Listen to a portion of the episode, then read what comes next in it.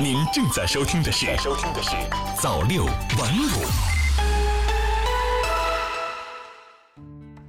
朋友你好，欢迎收听早六晚五早间新闻，news 华在北京用新闻向您问一声早安。首先来关注时政方面的消息，两高两部不报谎报安全事故等案件涉嫌安全生产犯罪。据应急管理网站近日消息。近日，应急管理部、公安部、最高人民法院、最高人民检察院联合印发《安全生产行政执法与刑事司法衔接工作办法》。办法明确，涉嫌安全生产犯罪案件主要有七类，分别是重大责任事故案件、强令违章冒险作业案件、重大劳动安全事故案件、危险物品肇事案件、消防责任事故失火案件、不报谎报安全事故案件。非法采矿、非法制造、买卖、储存爆炸物、非法经营、伪造、变造、买卖国家机关公文、证件、印章等涉嫌安全生产的其他犯罪案件。办法指出，上述涉嫌安全生产犯罪案件的立案追诉标准，按照最高人民法院、最高人民检察院关于办理危害生产安全刑事案件适用法律若干问题的解释和最高人民检察院、公安部有关犯罪案件追诉标准等规定执行。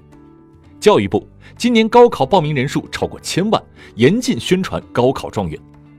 据教育部网站消息，教育部部长陈宝生六日表示，今年高考报名人数超过千万，各地教育部门要确保二零一九年高考安全平稳有序实施，要严禁宣传高考状元、高考升学率，加强对中学高考标语的管理，坚决杜绝任何关于高考的炒作。鲁迅说过的话检索上线，网友集中登录，系统崩溃。鲁迅终于不用再背黑锅了。近日，北京鲁迅博物馆上线了一个鲁迅著作全编在线检索系统，被网友戏称为“鲁迅说过的话大搜索”。根据官方介绍，该系统由北京鲁迅博物馆文物资料保管部整理，包括鲁迅著作全编、译作全编及研究月刊三个子系统。系统一切资料版权归北京鲁迅博物馆所有。系统分为文章浏览、简单检索、高级检索、综合统计四种查询方式。网友网传可以检索鲁迅说过的话，主要是通过简单搜索完成。今年正值五四运动百年，据媒体披露，五日、六日因想登录系统体验的网友太多，网站一度出现崩溃状态。不过六日下午，系统网页已经恢复使用。凭外形就说圣女果是转基因食品，专家辟谣了。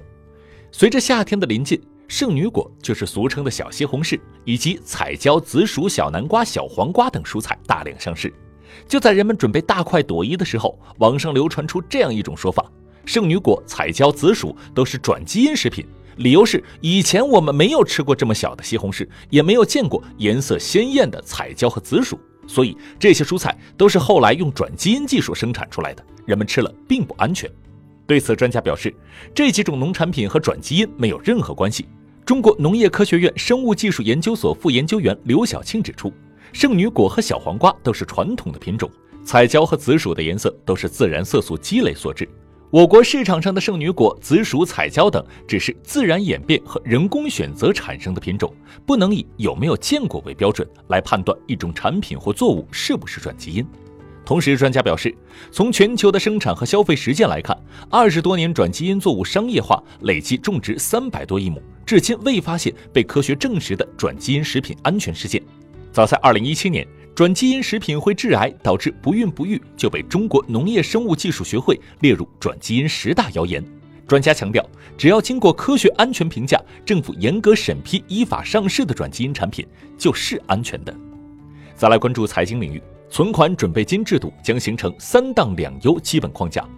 中国人民银行六日宣布，从二零一九年五月十五日开始。对聚焦当地服务县域的中小银行实施较低的存款准备金率，由此我国的存款准备金制度将形成更加清晰简明的三档两优基本框架。央行有关负责人强调，三档两优存款准备金制度框架兼顾了防范金融风险和服务实体经济，特别是服务小微企业，有利于优化结构。此次进一步梳理三档两优框架，更加简化了政策体系。对于金融机构的引导作用更明确，操作性更强。各地一季度消费增速排行榜，十省份超越全国，天津倒数。近日，三十一省份一季度社会消费品零售总额数据公布。梳理三十一省份社会消费品零售总额增速数据，发现共有安徽、江西、云南、福建、湖北、河南、四川、湖南、浙江、河北十个省份跑赢全国，天津成唯一负增长省份。商务部新闻发言人高峰表示，随着一季度国民经济运行平稳，市场预期不断改善，积极因素逐渐增多，市场潜力不断释放。后期消费市场将继续保持平稳发展、稳中回升的良好势头。新研究：汉藏语系起源于七千二百年前的中国北方。一个国际研究团队六日在美国国家科学院学报上报告说，世界第二大语系汉藏语系起源于大约七千二百年前的中国北方。汉语、藏语等四百多种东亚语言被认为拥有共同的祖先语言，合称汉藏语系。尽管语言学家从十九世纪初就开始对这一语系展开研究，但对汉藏语系的分化时间、起源地点等长期存有争议。此次，国际研究团队用谱系分类法对古汉语、古缅甸语和古藏语等五十种汉藏语系语言的数据进行分析。研究结果显示，汉藏语系起源于种植栗的农业人口，他们生活在磁山文化晚期和仰韶文化早期的黄河流域。研究人员说。最有可能的情况是，这一时代的东部集团逐渐发展出汉语，西部集团发展出其他汉藏语系语言。美科学家发现新种恐龙，填补恐龙演化史重要空白。据英国《自然生态演化》杂志六日在线发表的一篇论文，美国科学家报告发现一个小型暴龙超科的新种恐龙，命名为 S. h a t l e 是当地尼族语中 “suski” 的意思。这些标本。包括两组可追溯至约九千二百万年前的幼年个体骨架，新种恐龙的发现填补了恐龙演化史上的一个重要空白。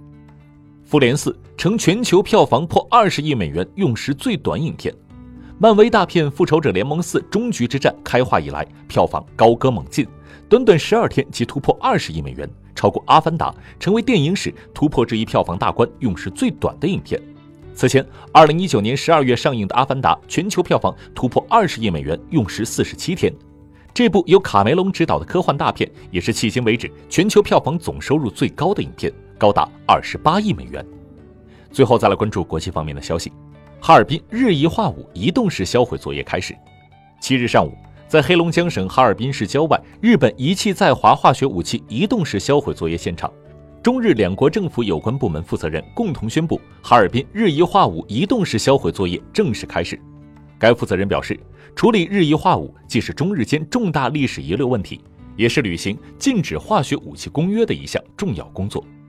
根据公约和中日两国政府有关备忘录的规定，日本负责销毁日益化武，并为此提供一切所需的资金、技术、专家、设施及其他资源，中方提供协助。波音承认早知737 MAX 迎角不一致警示灯的故障。美国波音公司五日承认，2017年就知道737 MAX 系列客机的迎角不一致警示灯无法正常运行，但直到去年十月，印度尼西亚狮子航空公司空难，才与美国联邦航空局讨论这一问题。